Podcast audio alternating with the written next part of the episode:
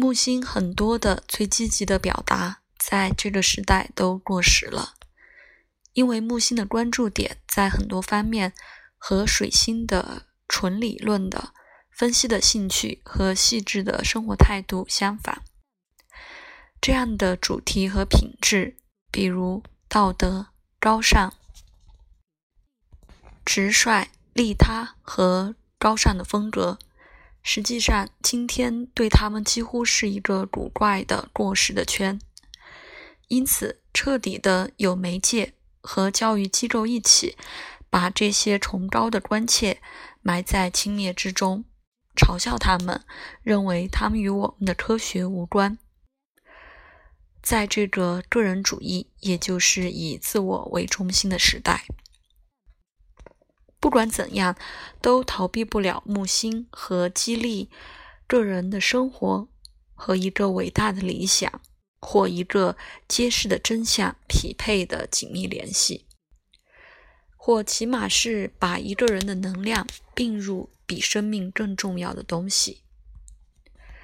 这个匹配或合并将一个人调谐到一个更好的理解和更大的人生观。也就是一个更全面的视角。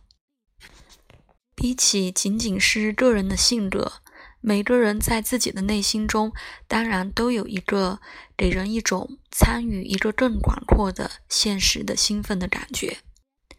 木星式的激励和木星的需要，但在这个科学的时代，我们趋向合理化一切。但是这样做的同时，通过尝试消除生活更大的担忧和尝试否定生活的伦理及道德层面，我们不仅忽视或压碎了很多人的潜力的更高贵的方面，也常常终其一生在迷茫，对生命的意义没有方向，没有更深的感受。我听过一位精神导向的医生在一个演讲中说。如果一个人不能把生活塑造成理想，他就将塑造理想给自己的生活。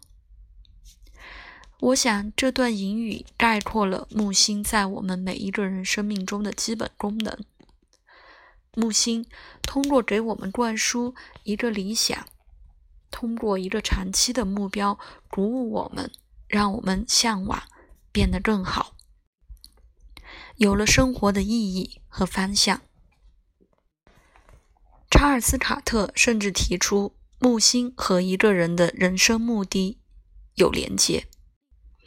木星能提供这个意义，通过一个特别的人生信念或人生观的吸引力，或是它可以很简单的做到，通过致力于达到一个长期的未来的目标。总之。木星赋予生命意义。